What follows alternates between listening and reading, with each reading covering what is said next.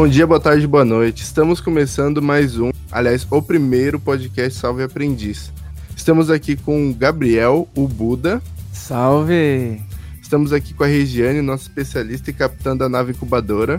Salve! E estamos com o André, o pai do Pedro, da Letícia de 32 gatos. Salve! e o Craig também tá aqui com a gente. Manda um salve, Craig. Salve! Este conteúdo faz parte da nova trilha de aprendizado online que nós temos para os novos corretores, onde nós vamos lançar podcasts, vídeos e outras informações em infográfico para agilizar e deixar mais prático o aprendizado para os nossos corretores, tá? Então nós vamos fazer algumas perguntas focado na parte de conceitos básicos para a gente entender um pouquinho como funciona o mercado de saúde. Tranquilo? Boa. Sim. Então eu vou fazer a primeira pergunta. Rê. Eu. O que, que é plano de saúde, afinal? A gente fala tanto sobre plano de saúde, mas o que, que ele é, de fato? Verdade. Essa é uma pergunta que muitos vendedores do mercado não sabem, por incrível que pareça.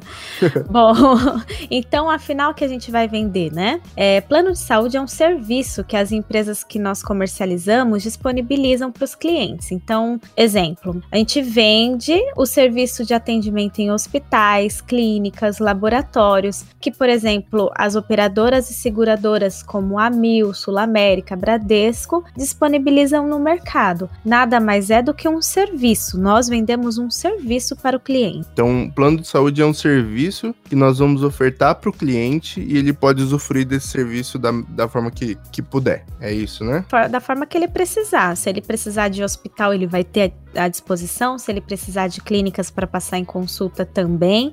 E se ele precisar de exames, ele tem os laboratórios disponíveis para realização também desses procedimentos. Mas quem são essas operadoras? operadoras, seguradoras, o que, que elas fazem? Qual é a diferença entre elas? Bom, vamos lá então. Começando pelas operadoras, elas são empresas com foco em saúde ou odonto, né? A maioria tem saúde odonto. Normalmente, elas nascem de um hospital ou de uma clínica própria delas. Então, vamos supor a São Cristóvão Saúde. Ela começou do Hospital São Cristóvão Saúde, que é o hospital próprio delas. E aí, ela começou a vender planos para atendimento nesse hospital. E aí hoje ela já possui rede credenciada e se tornou um plano de saúde maior, né? Temos o caso da Amil, da GNDI. Essas são operadoras de saúde. Começaram com sua rede própria, um pouco pequena, e foram crescendo, né? É, as seguradoras, a diferença é que a seguradora não é exclusiva de saúde. Ela possui é, a comercialização de outros produtos, como seguro vida, seguro alto, residência. O foco das operadoras é saúde odonto, o foco das seguradoras é multiprodutos. Além dos produtos que eles comercializam, eles comercializam também o seguro saúde, entendeu?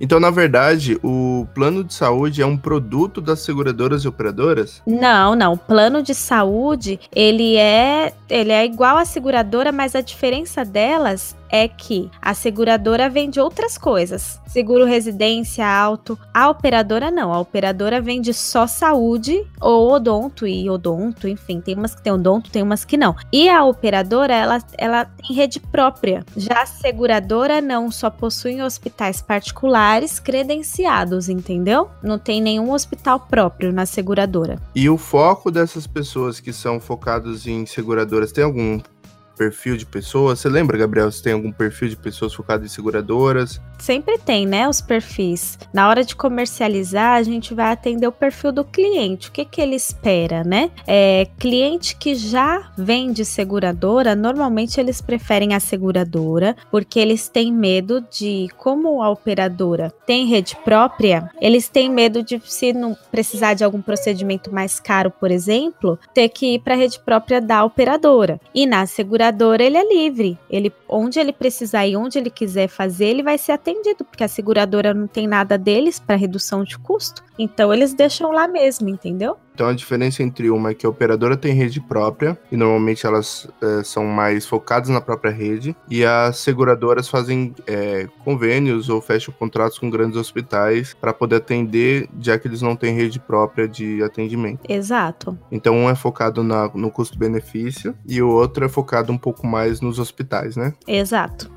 Quer complementar alguma coisa, Gabriel? Eu queria entender um pouco mais como é que funcionam essas acomodações. Para plano de saúde, nós temos dois tipos de acomodação. É, existe o quarto privativo, que em alguns cantos nós vamos encontrar o termo apartamento, que é a mesma coisa, seja quarto privativo ou apartamento, que é aquele quarto individual, onde a pessoa, quando internada, vai ficar sozinha e tem direito a acompanhante 24 horas. E nós temos a acomodação, que tem duas nomenclaturas também, que pode ser o quarto coletivo ou a acomodação enfermaria. As duas coisas são iguais, tá? É, no quarto enfermaria vai poder ter, né, internado junto até três pessoas. Normalmente os hospitais é, limitam a dois, dois pacientes por quarto, mas por lei pode ter até três. E aí a diferença é que nesse não tem direito a acompanhante, a não ser que seja menor de 18 ou maior de 60 anos, e vai ter os horários de visita, né? Ou se a pessoa tiver alguma deficiência, algumas visitas nos horários estipulados pelo hospital. Certo, legal.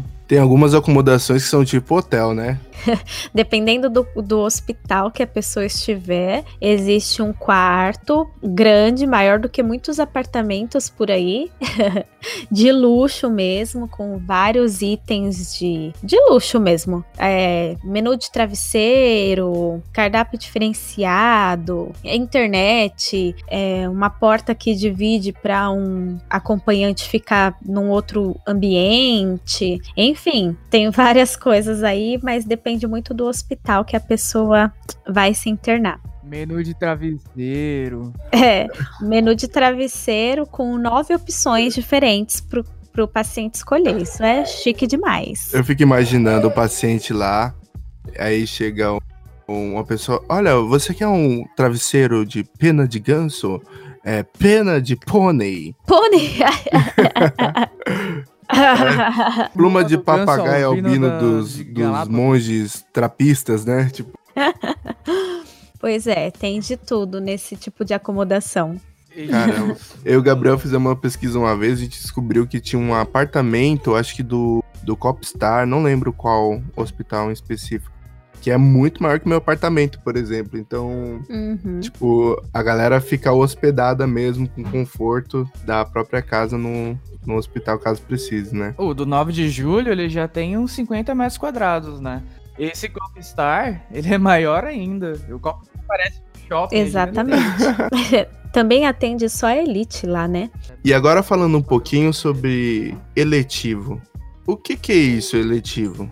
Ah, certo. Essa é uma palavrinha que deixa o pessoal, quando tá entrando, bem confuso, porque é bem diferente, né? Mas nada mais é do que consultas, coisas que a gente consegue agendar, coisas não urgentes. Então, a marcação de consulta é um procedimento eletivo, a marcação de um exame é um procedimento eletivo. Tudo que a gente pode esperar é considerado eletivo. E o que não é eletivo entra como urgência e emergência.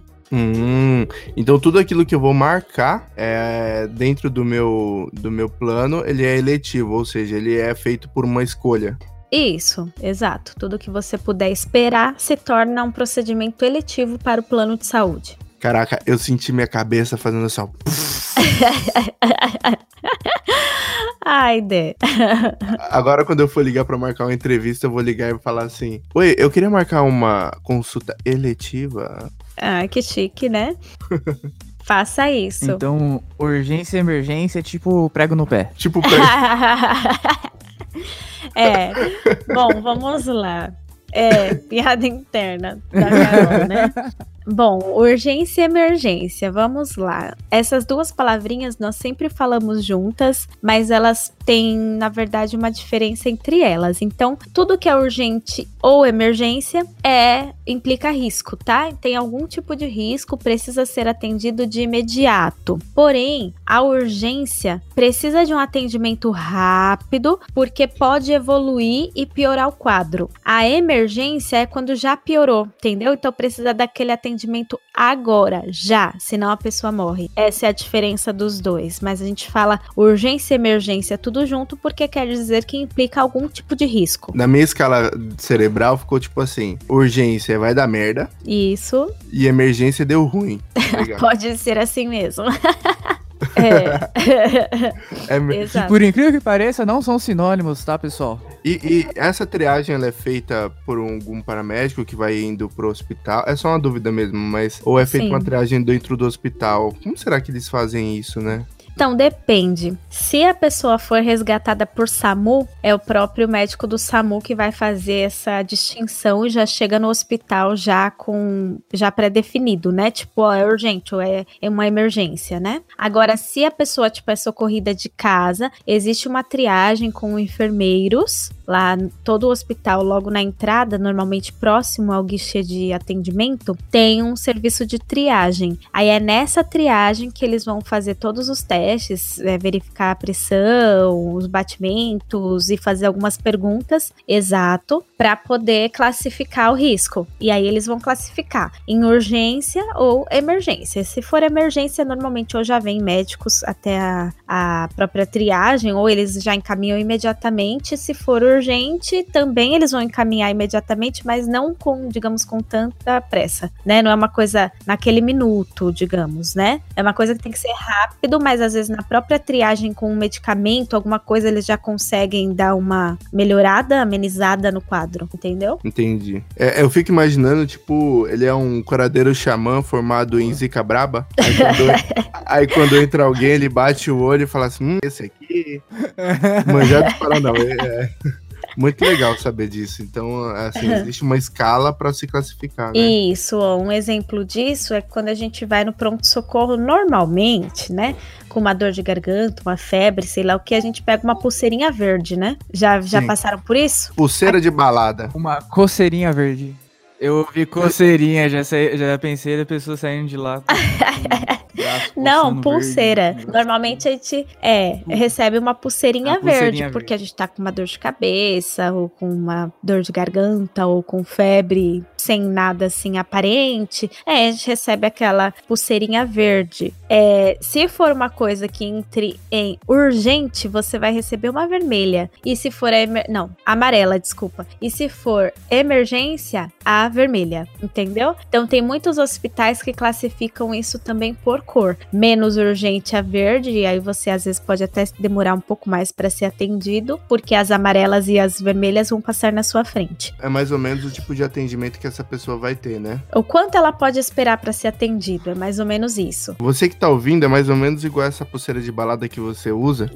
você entra no camarote ou você vai pra pista e por aí vai, né? Exatamente. É isso aí. A meta de vida de todos nós é não usar a pulseirinha no pé, tá? É só na mão, só no braço. Porque no pé, porque deu ruim de verdade. Ô Rê, conta pra gente um pouco sobre os tipos de contratação. Quais são eles? Ah, certo. Beleza. Tipos de contratação. Então, nós temos a opção para pessoa física, nós temos uma opção é, para pessoa física também, mas através de uma modalidade que nós chamamos de coletivo por adesão, e nós temos por CNPJ. São as três é, formas que o cliente hoje encontra para fazer a sua contratação do plano de saúde. Então, eu vou explicar cada uma delas de maneira resumida, porque senão vai ficar muito extenso. Mas basicamente, a opção por pessoa física é uma contratação por CPF. Qualquer pessoa pode contratar dentro das regras de cada operadora. E aí, neste caso, atualmente no mercado nós só temos opções para operadoras, tá? Um PF pelo CPF nessa modalidade não consegue contratar seguradoras. Então, normalmente, o perfil desse, desse cliente é aquele que quer um atendimento mais básico, mais próximo da sua residência ou do trabalho, não quer grandes coisas dentro do, da contratação dele, não se importa com a questão de reembolso, hospitais mais renomados, nada disso. Ele quer um atendimento ali próximo dele e um atendimento básico, certo? Aí nós temos a modalidade coletivo por adesão, que também é contratado pelo CPF CPF, ou seja, eu não preciso ter um CNPJ para contratar. E aí, nesse caso aqui, o que muda é que a gente vai contratar através de uma entidade de classe e aí nós vamos conseguir contratar inclusive as seguradoras, porque essa entidade de classe, ela contrata a seguradora através do CNPJ deles. E aí é meio que uma filiação. Eu me filio a essa entidade de classe e aí eu passo a ter direito à contratação do plano de saúde com o meu CPF. Essa parte é um pouquinho mais confusa, que vai precisar de uma aula explicativa só para isso, tá? Mas eu tentei ser o mais clara possível. Então, os modelos de contratação que nós temos é o PF, pessoa física, que ele vai contratar um plano para ele, o adesão, que ele vai fazer os planos com as operadoras, mas é em grupo, é mais ou menos isso? E aí tá. o próximo é o CNPJ, mas eu ainda vou falar um pouquinho mais do adesão. O adesão ele confunde muita gente, até o pessoal mais veterano, então é importante a gente dá uma ênfase um pouco maior para ele, né? É, o adesão ele demora-se um pouco a compreensão, porque ele é como se fosse uma pirâmidezinha, né? Lá em cima tem a entidade de classe. tipo Rinode. Mais ou menos isso. Não, tô brincando. Cada pessoa tem que, tem que apresentar para mais três, vai apresentar para mais três. É não tipo... precisa, não. É uma pirâmide, né? Marketing multinível, vocês têm que respeitar tem que respeitar a pirâmide. É, eu falo uma pirâmidezinha, mas não é nesse sentido de indicação de pessoas, mas é porque tem as escalinhas que eu brinco, né? Lá em cima, nós temos a administradora de benefícios, que é quem vai cuidar dos pagamentos, da solicitação da carteirinha. A parte administrativa do plano é por conta da administradora de saúde, de benefícios, na verdade, né?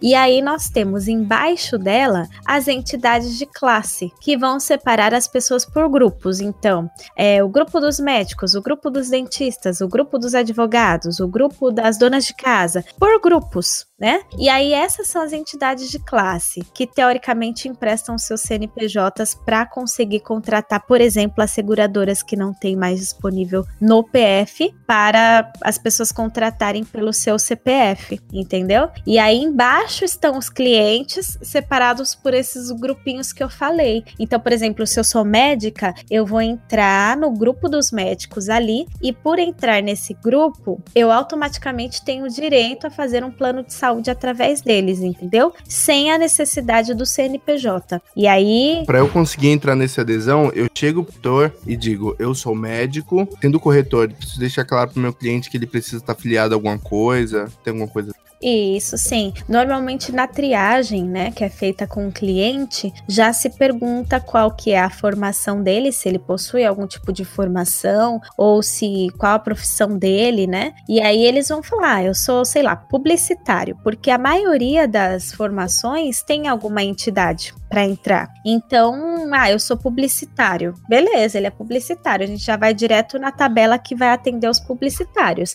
E aí a gente vai sem explicar para ele que ele vai ter que fazer uma filiação, só que muitas delas, a maioria, somos nós mesmos que fazemos. É uma ficha e a gente vai preencher com os dados dele, ele vai assinar e ele dependendo do que ele é formado, ele vai pagar uma taxa mensal ou anual para essa entidade de classe ou dependendo não paga nada. É que depende do que a pessoa é, entendeu? Agora tem umas que é o próprio cliente que tem que se filiar. Aí a gente não consegue fazer por ele. Mas tudo isso é especificado no, no horário, na hora da venda, né? E tem tudo também no material de apoio do corretor. E aí o perfil dessa, desses clientes que nós encaixamos no adesão são pessoas que querem atendimentos em principais operadoras ou seguradoras, com hospitais renomados, que querem que eles sejam acreditados, que, que é, querem também uma abrangência nacional, opções de reembolso. Então, o que, que determina se o cliente é um PF ou uma adesão? É mais isso. O que o cliente quer? Ele quer um atendimento regional na, perto da casa dele, do trabalho trabalho, se for só em São Paulo para ele tá ok, ou ele é um cliente que ele quer hospitais renomados e atendimento mais abrangente a nível nacional ou é, por mais municípios, o que que ele quer? É isso que vai determinar. E isso, entendeu? o Einstein, por exemplo, só por adesão aqui no caso do se ele não tiver CNPJ ou se ele não quiser utilizar o CNPJ dele. Lembrando que quando a gente fala acreditado, a gente lembra as premiações que esse hospital recebeu, né? Exato. Ah, eu acho que com essa introdução, eu sinto que nós estamos preparados para falar do CNPJ. Bom, CNPJ. Normalmente a pessoa já possui o CNPJ, muitas vezes ele já tem plano de saúde, quer fazer alguma alteração, melhorar alguma coisa ou reduzir o custo, né? Então, esse público nós temos dois tipos. Nós temos aquele que tem o, o CNPJ MEI, que é de microempreendedor individual, é, sei lá, não necessariamente ele tem uma empresa. Às vezes ele trabalha, sei lá, ele é cabeleireiro e abriu esse CNPJ. Ou ele faz bolos e fez esse CNPJ, entendeu? Então, esse público, o empresário individual, normalmente ele contrata o plano de saúde para a família dele. Então, ele usa esse CNPJ que ele tem e contrata para ele e para a família, né? E nós temos uma outra, um outro modelo de contratação, que são empresas de fato, que aí contrata-se para eles, os donos da empresa e os seus funcionários, né? E então normalmente é isso, para contratar basta ter um CNPJ, alguns possuem a regra de ter mais de seis meses de, de abertura do CNPJ, e aí ele vai ter acesso a todas as operadoras e todas as seguradoras disponíveis no mercado, porque todas elas aceitam esse modelo de contratação. Eu? Certo. Bom, titular. Titular é todo aquele que contrata o plano de saúde se ele for PF e todo mundo que tiver vínculo com o CNPJ se ele for um plano empresarial. Então, por exemplo, se ele for empresarial, é, quem contratou normalmente são os donos da empresa ou os chefes de RH que faz esse tipo de negociação, né? E aí todo mundo passa a ser o titular, todo mundo daquela empresa passa a ser o titular. Então, desde o chefe que contratou até os administradores, é, o pessoal da operação, pessoal da limpeza, quem tiver vínculo com esse CNPJ que está contratando passa a ser o titular. E no plano PF, desde uma criança até um adulto, qualquer pessoa que contratar este plano é o titular, tá? Aí no caso da empresa, entrando as pessoas por exemplo, a tia da limpeza colocou o esposo e a filha. Essas duas pessoas que ela colocou no plano dela são os dependentes. E assim por diante, qualquer pessoa que inclua alguém no seu plano empresa são os dependentes. Os dependentes diretos são cônjuges e filhos. E tem também os indiretos, que chamam no mercado como agregados, são os demais parentescos que podem ser aceitos ou não, tá? Depende da regra de cada empresa de saúde que for contratar. Então, seriam os outros, os pais, os sogros, os netos, os sobrinhos, cunhados, os genros, noras, os passarinhos, tô brincando. então isso não é padronizado, não são todos os, os dentes que vão entrar obrigatoriamente. Não é toda operadora que vai aceitar os mesmos dependentes, é isso? É, né? nós temos dois detalhes aí, Gabriel. O primeiro é a regra da empresa de saúde, que seja operadora ou seguradora, se ela aceita ou não esse pessoal. E o outro detalhe é, certo. às vezes ela até aceita, mas a empresa não abre. Legal. empresa que contratou, por exemplo, eu sou a empresa, Regiane Confeitaria, que eu gosto disso. então eu sou a Regiane Confeitaria e eu contratei, vamos supor, a Notre Dame Intermédica, que tem sim a opção dos agregados. Só que eu não quero abrir isso para os meus funcionários. Então, eu vou lá e falo: olha, só pode incluir esposo ou esposa e filhos. Ponto. Eu, eu como empresa, posso limitar isso também. Então, não quer dizer necessariamente que a empresa aceita ou não aceita, entendeu? Mas assim. Aceita ou não aceita os outros, né? Ficou Exato. é, porque tem empresa de saúde, a Notre Dame, por exemplo, aceita agregados. Mas pode ser que a empresa que contratou não queira incluir tudo isso no plano, entendeu? Até por questão de sinistro e etc. Então chegamos ao consenso de que cunhados e noras não são parentes, são outros. Cunhado não é parente, é da gente.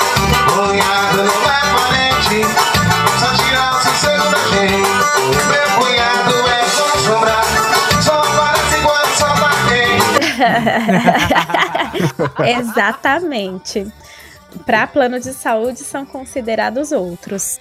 Ô Rê, Hum, e falando sim. sobre vigência, o que que é isso? O que exatamente é a vigência? É o período que o plano começa a contar? É o, não sei, como que funciona isso? Bom, vigência. A vigência é quando a gente começa a vender plano de saúde, é uma palavra muito escutada. Então, tipo, ah, é, para quando é a vigência? Para quando é a vigência? Quando é a vigência? Essa pergunta se refere a qual a data de início do plano, sim, realmente, tá? Quando o plano estará ativo? Isso se remete, essa pergunta se remete a isso. Mas quando a pessoa já tem o plano contratado, pode surgir a pergunta de qual a vigência deste plano. E aí, nesse tipo, nesse contexto de pergunta, se refere a de quando a quando esse plano esteve vigente. Entendeu? Qual o período em que esse plano esteve ativo? Então, vigência é o período que eu tenho de, de atendimento. Então, eu posso considerar, por exemplo, mês a mês, que é pago o plano que ele fica vigente ou não? É, o plano a gente paga para utilizar, né? Então, é, se eu paguei hoje, que é 27 do 3, nós temos até 27 do 4 para utilizar. E aí, esse é um período vigente também. O plano está ativo, está ok, entendeu? Mas é que normalmente, quando a gente vai trocar o plano de saúde de um para o outro, a empresa em que a gente vai, a próxima, né, que a gente vai contratar, ela quer saber o período de vigência do plano anterior, até para ela saber se ela consegue dar uma redução nas carências ou não, entendeu? É para isso que serve o período de vigência total do plano, Entendi. Legal, ficou muito Uhum. claro. Então, certo? o período de vigência, ele vai além do período de carência, né? Como assim? Peraí. Existem os períodos de carência que Sim. são estipulados pela ANS e que, inclusive, algumas operadoras eles fazem o- algumas reduções de carência. O período de vigência não tem nada a ver com esse período de carência, né? É o tempo que você ficou É, o dentro período- do plano, como é que funciona? Não, não. É, como diz, né? Uma coisa é uma coisa, outra coisa é outra coisa.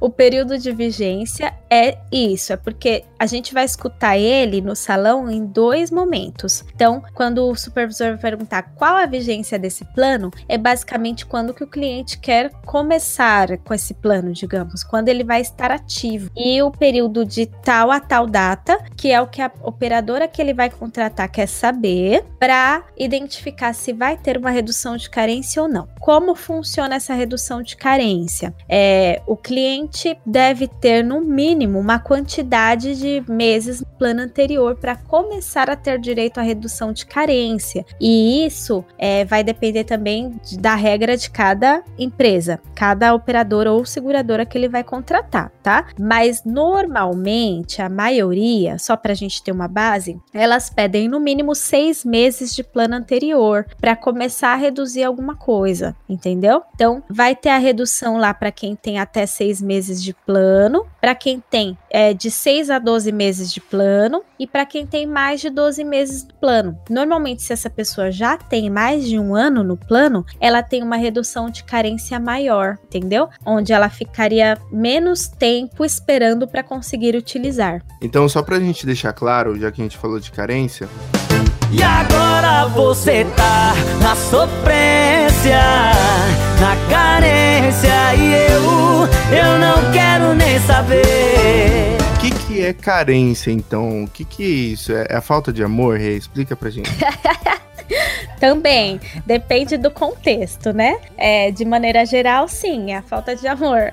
Mas no caso de plano de saúde, a carência é o período em que a pessoa precisa aguardar sem ter direito, teoricamente, àquele procedimento. Então é o período em que ela paga, mas não consegue utilizar tudo ainda, tá? Por lei, as Entendi. carências, né, para plano de saúde funcionam assim: 24 horas para urgência e emergência, 180 dias para qualquer procedimento, seja marcação de consultas, exames, 180 dias para todos os outros procedimentos, que seja consultas, exames, cirurgias ou qualquer coisa que a pessoa, a pessoa precise utilizar sem ser a urgência e emergência. E 300 dias para parto. Só que as empresas de saúde entendem que se a pessoa pagar seis meses e não conseguir fazer uma consulta, por exemplo, ninguém vai querer contratar, certo? Então, elas reduzem já por natureza para 24 horas de urgência e emergência, 30 dias para consultas e exames básicos, 180 dias para os demais procedimentos e 300 dias para parto. Aí a, a diferença é que quem já tem plano anterior consegue reduzir ainda mais esses prazos de carência, entendeu? Dependendo do caso, é zerada a carência dessa pessoa e ela só cumpre os 300 dias para parto, porque só vai reduzir parto quando se trata de empresas e aí tem que ter uma quantidade X de pessoas entrando para conseguir zerar o parto também. Você falou de, de carência, já veio na minha cabeça. Doente amor, procure remédio. Remédio Remédio na vida noturna. Regiane, o que é abrangência? Beleza. Bom, em planos de saúde, a abrangência significa onde eu posso utilizar o meu plano. Até onde eu consigo é, utilizar esse plano que eu estou contratando. Ele é um plano regional? Regional de onde? Ele é por grupo de municípios? Então, por exemplo, os planos para pessoa física, a gente encontra vários assim, que são planos regionais. Mas o regional ele pode ser diferente. Então nós temos o regional que atende o estado de São Paulo inteiro. Nós vamos ter regional que atende São Paulo capital, só as zonas norte, sul, leste, oeste, centro. E nós vamos ter alguns tipos de planos regionais que vão atender por grupo de municípios que são São Paulo capital, mais Guarulhos, mais ABC, mais Osasco e mais Taboão da Serra. É isso que significa. Então, se eu contrato um plano com abrangência por grupo de municípios, eu não consigo ser atendida além desses lugares. Tá? Se no meu contrato tá dizendo que o meu plano atende, vai, só São Paulo, zonas norte, sul, leste, oeste e centro, ele é um plano regional da capital, do, do São Paulo capital, eu não posso visitar o Gabriel e passar mal lá, porque se eu passar mal em Taboão, lá eu não tenho atendimento pelo meu plano. Mas aí o que acontece? Tipo, os hospitais eles se negam a atender, como que funciona? É transferido? Então, se tiver alguma emergência lá, vai ser encaminhado para o hospital é, público da região. Porque eu, eu nem vou saber onde atende, porque não tem atendimento lá. Então, se eu for, vai, vamos supor que eu vá para o Family. Eu nem sei se é perto da casa do Gabriel ou não, mas é o hospital de Taboão que eu conheço. Então, vamos supor que eu vou, vou pro Family. Eu tô lá, passei mal. É um hospital particular. E aí, se for uma urgência ou emergência mesmo, por lei, o hospital tem que me tirar do risco. Então, eles têm que me estabilizar, tem que deixar eu teoricamente bem ou razoável para ser removida para o SUS, né? Por lei. Mas vamos supor que alguma outra coisa lá que eu queira ir, sei lá, ou menos urgente, eles vão me cobrar o atendimento, porque lá é um hospital particular.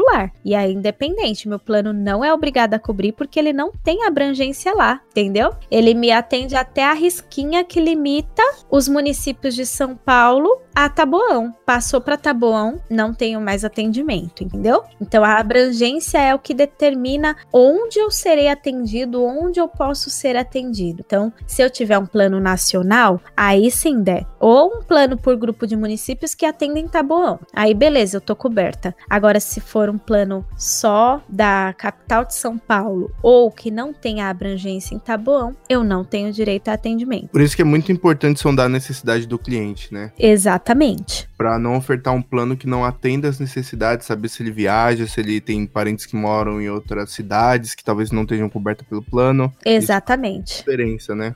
Sim, isso acontece muito, Dé, com clientes PF mesmo, que vai muito pro litoral. Nós temos duas opções no mercado que dão atendimento no litoral. Então, até para saber o que ofertar, a gente precisa saber isso do cliente. Entendi. É um detalhezinho que muda tudo, né? Sim, exatamente. quer visitar os parentes ou não? Se quer visitar, vai precisar de um, de um plano com uma abrangência um pouco maior. E perguntar isso de uma forma sutil, né? Imagina, tipo, virar pro, pro cliente e falar: Você visita seus parentes?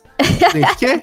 Sim ou não? Sim ou não? Sim ou não? Não, não é brincadeira. É porque no, na conversa a gente já consegue sondar isso, entendeu? Pelo, pelo, que o cliente, pelo que o cliente vai te passando, a gente já consegue identificar qual tipo de utilização dele, né? E aí a gente vai falar, é, fala para ele, ó, tem planos com abrangência nacional, o senhor viaja muito? Nessa pergunta já consegue identificar se ele viaja para fora ou se só aqui em São Paulo mesmo, se um plano estadual já atende a necessidade dele e assim vai. Boa, Show de legal. bola. Da hora demais. Ô, Rê, e teve alguma situação que você tenha pego com relação ao atendimento, com essas informações que tenha sido engraçada, alguma coisa do tipo? Engraçada. É, Ah, porque o mercado de saúde ele tem várias surpresas, né? A gente pega várias situações meio diferentes, assim. Bom, não engraçada, engraçada eu não me lembro agora, assim, mas teve uma situação que aconteceu comigo, que inclusive vai entrar em vários pontos aí que nós conversamos agora, então acho interessante falar, que foi quando eu engravidei, né? Quando eu engravidei, eu tinha cancelado o meu plano de saúde há 17 dias. Então eu tinha um plano de saúde, pagava tudo bonitinho, aí eu saí da empresa em que eu trabalhava e cancelei o plano porque eu ia ficar desempregada por um tempo, né, até encontrar outro. E aí eu ia decidir se eu encontrasse um, um, uma- um emprego que não me desse plano de saúde, eu contrataria novamente, né? Só que nessa eu descobri que estava grávida. E aí lembra que eu falei que plano de saúde quando você contrata ele não zera a carência para parto? Pois é. Então eu recontratei o plano de saúde, o mesmo que eu tinha, e fiquei com a carência para parto porque eu queria fazer o pré-natal pelo convênio, porque eu sabia que pelo SUS ia ser mais demorado, eu não ia ter todos os atendimentos que eu queria ter, né? Então eu aproveitei a minha carência, porque eu tava ainda no prazo em que eu podia comprar carência, né? Eu aproveitei que eu entrei com carência zero para consultas e exames e fiz o meu pré-natal bonitinho pelo convênio e pelo SUS também, porque até então eu ia ganhar pelo SUS, né? Que eu estava em carência. E aí, no sétimo mês de gestação, com 31 semanas, a bolsa rompeu. Só que eu não sabia que era a bolsa que tinha rompido, né? Rompeu na rua e eu tava perto do hospital da Luz, na Ana Rosa, que é um hospital próprio da Mil, que era o plano que eu tinha. né? Porque o, quando minha esposa estava grávida, rompeu a bolsa, eu fiquei tipo, meu Deus do céu, meu Deus, meu Deus. Eu não conseguia nem pedir o Uber pra poder ir pro hospital. Mas eu não, não fiquei desesperada tanto, porque eu não sabia que era bolsa e eu era meio tapada, eu tava sozinha, né? Meus pais morando lá em Natal. Foi uma gravidez assim que eu não esperava, né? Aconteceu do nada. E eu não sei o que eu pensei na hora. Eu só peguei o metrô e fui até o hospital, entendeu? Tipo, com a água vazando lá. E chegou. Aí eu liguei pro Anderson, né? Meu esposo. E aí eu falei pra ele: eu falei, olha, eu tô perdendo um líquido aqui. Eu não sei o que que é, mas eu já tô no metrô Ana Rosa. Eu vou lá na- no Hospital da Luz. Aí ele me respondeu: Isso, isso, vai pro hospital que eu tô indo pra aí. Então ele já se tocou, até porque ele trabalha em hospital e tal. Ele já se tocou que, que, que eu precisava mesmo no hospital, né? E na época ele trabalhava em Itapecerica da Serra. Então ele atravessou a cidade inteira pra chegar lá na Ana Rosa. Quando ele chegou, já sabia que a bolsa tinha rompido, eu já tinha tomado a injeção para amadurecer o pulmão da, da Júlia. É, eu já sabia que ia ficar internada até ela nascer. Então, enfim. Só que aí é que tá. Quando a médica falou para mim assim: olha, eu vou ter que te internar e você só vai sair daqui quando o seu bebê nascer. Eu olhei pra médica e falei: não, mas eu não posso, porque eu tô em carência. A médica olhou pra minha cara e falou assim: olha, eu não, não sei, eu não posso te falar nada com relação à carência. Você resolve isso com seu plano depois, mas eu não posso deixar você sair daqui assim. Aí eu pensei, ferrou, né? A primeira coisa que eu pensei foi ferrou. Como que eu vou fazer aqui em carência? Eu vou ter que pagar? Meu Deus do céu, foi um desespero por conta disso. E aí acabou que ficou, passou, né? Vieram com papel para eu assinar, falando que eu tava ciente que eu tava em carência tá, tá, tá. Só que eu falava pra eles, me remove, me, me manda pra algum hospital do SUS, né? Eu falava, e eles não, porque a gente não pode deixar você sair daqui, que não sei o que lá. Pensa no desespero. Até que, eu, é, eu nem dormi aquela noite, mas também eu tava com contrações, eu não ia dormir de qualquer forma, mas eu tava preocupada com isso. É, não, não deu. E aí, no dia seguinte, como eu trabalhei na Mil três anos, eu conversei com uma amiga minha, expliquei pra ela e ela foi atrás de um diretor lá que falou: Ó, Dri, você sabe como funciona essa questão, né? Só por liminar. Ela falou: então, beleza, vou entrar com uma pra cobrir, né? E aí o hospital não tinha nem mandado ainda autorização pro convênio, simplesmente negaram na hora, sem mandar pra mil. E aí eles é, ela falou: eu preciso da negativa para poder entrar com a liminar, né? Aí, quando a- o, hospital mandou para mil, a mil autorizou, não precisou da liminar, porque é, no meu caso caracterizou urgência e emergência. Eu e a Júlia estávamos teoricamente correndo risco, né? Então eu ganhei ela no dia seguinte mesmo, né? Internei num dia, ganhei ela no dia seguinte. Ela ficou 21 dias na UTI neonatal deles sem nenhum custo adicional do meu plano, nada, teve cobertura para tudo porque ela nasceu pré-termo, ela foi prematura. Agora, a lei diz que são 300 dias para parto a termo, que é o parto normal a partir de 38 semanas, entendeu? Então, não é uma situação engraçada, mas ela se encaixa com muitas coisas do que a gente falou aqui. É interessante que até abrangeu a parte de carência. Então o plano não negou atendimento por não ser uma eletiva, que era uma consulta, e sim uma questão muito mais séria e emergencial, né? correndo risco. Exato. É, porque se fosse um parto, por exemplo, se eu tivesse com as 38 semanas pra cima, o, o plano não cobriria, entendeu? Porque eu tava com a carência pra parto. Então ele não ia cobrir. Agora, como foi antes, aí ele cobriu porque entrou em urgência e emergência. Muito legal, acho que dá pra tirar bastante coisa, assim, do, do aprendizado da galera, uma situação onde a gente pode aprender diferentes termos ou como fazer e como, sei lá, tomar as dec- melhores decisões, né? Exato. A história, ela abrange muita coisa que a gente falou hoje no podcast, né? É, ó, porque vai abranger aqui que era uma operadora com hospital próprio. Eu tava no hospital próprio da Mil. É, a minha contratação na época era por adesão, que eu sou pedagoga, então eu entro nessa categoria. Eu tinha o plano da Mil por ser pedagoga, porque eu não tenho CNPJ. não era um procedimento eletivo, era urgência e emergência. O meu plano atendia normalmente nesse plano. Eu era titular e a vigência do meu plano começou após a descoberta da gravidez. Então eu estava em carência para esse procedimento. Abrangeu quase tudo. Bom, eu acho que é isso. Eu acho que a gente já falou bastante coisa. Os conceitos básicos já foram expostos. Uhum. Eu acho que a gente pode parar por aqui para começar o outro assunto depois, amadurecer um pouco a galera. Eu acho que dá pra gente deixar também uma mensagem. O que, que você acha, Reda? A gente deixar uma frase? Quem ouviu o podcast antes de ir pra sala, quando for entrar na sala falar a frase, a gente dá um ou dá alguma coisa pra essa pessoa, só pra saber se ela pegou todas as informações, sei lá. Beba muito A líquido. gente que dá um bombom acham? para ela. Eu adoro dar bombom. É, é, parar na porta da sala da rei na hora que estiver entrando, falar congênere. Mas com gênero eles ainda nem viram nessa, nesse podcast. É mancada. É, Ah, é bom que eles não sabem o que é ainda, né? Ou fica instigado pra pesquisar. Ai, Dé. Mas eu gostei da ideia, André. Ou então chegar e falar assim, prego no pé. Prego no pé. Aí eu vou ter que explicar a piada. É tipo um prego no pé. É. Ah, por mim pode ser. Pode. Você que tá ouvindo, chegar na sala da Regiane e falar prego no pé, vai ganhar aí um bombom, um sonho de vaso, talvez um ouro branco. Sim. Então fique atento aí. Isso aí. Bom, estamos chegando ao fim. Acho que passamos muitas informações muito valiosas. Acho que tem muita coisa que a gente vai falar ainda mais pra frente, mas já conseguimos abranger boa parte dos conceitos básicos, né? Sim. Então vamos deixar nosso tchau pra galera? Tchau, pessoal. Como Aguardo vai- vocês na sala. Beijo pra Isso. vocês, meu povo. Então até mais, galera. Fiquem Tchau. na paz e até mais. Beijo. Bebam muito líquido, viu? Por favor.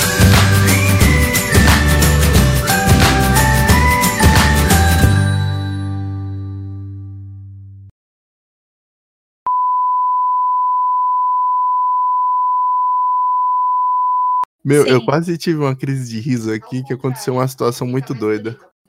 Como que é o contrário, Até mano? mais, fique na paz. Até mais, fica na paz. Ô, Ouve isso. Fique na paz. Da- Rê, na hora que você tava explicando que a Júlia é, teve aquela situação e tudo mais, você teve pro hospital e tudo mais, teve Aham. duas gatas que subiram aqui correndo. Isso que tava aqui, a, a- uma das gatas correu, a outra subiu, a outra veio correndo e freou. Quando ela freou, ela encravou as unhas. Aí do nada ela ficou bem devagarzinho. caiu. Bom dia, meu amor. É, então, deixa eu explicar pra vocês que não estão vendo. Essa, essa é a cena pós-crédito, viu? É, meu, a gata saiu correndo, aí uma subiu correndo pra prateleira que fica atrás de mim, a outra saiu correndo e cravou as unhas na, na almofada. Só que a almofada, ela não é fixa. Então, quando ela cravou, ela começou a cair pro lado, cair pro lado, cair pro lado. E do nada ela Coitada. passou do sofá e caiu no chão. Mano, eu quis rir. Ai, eu não- coitada. Porque a almofada escorregou. E aí eu pensei em pôr no mute. Eu falei, bom, vou me controlar aqui. Eu não sei se vocês ouviram. Entrou... Ai, meu Deus, não, não ouvi não. Eu vi que você ficou no mute durante o É que foi muito engraçado. Aí do nada o Pedro deu um gritão, tipo. "Ah!" Ó céus, ó É isso vida. que dá. Ô, nossa final, nosso final, ó, Lô deu uma sugestão. Nosso final pode ser assim. Como é que é, Lô? Até mais, fique na paz. Até mais, fique na paz. Tipo a Peraí, Namastê. meu amor, sabe? só um pouquinho. Meu Tá, vamos fazer que a Deus. Julia quer fazer xixi aqui. Até mais. fique na Até paz. mais, fique na paz. Manda a Até um mais. Fique na paz. Até mais, fique na paz. Ô, Tipo a Namastê, Eu? né? Manda a Júlia dar um, dar um salve aqui pra poder encerrar. Fique na Dudu, paz. Vem cá, falar aqui, filha. Até mais, fique na paz. Vem cá. Até mais. Fala aqui. Fique na paz. Salve. Até mais. Salve. Olha! Até mais. Fica na paz. Boa. Até encerrou. mais. Se você quiser agora, aí, sim. A Júlia faz igual o Pedro.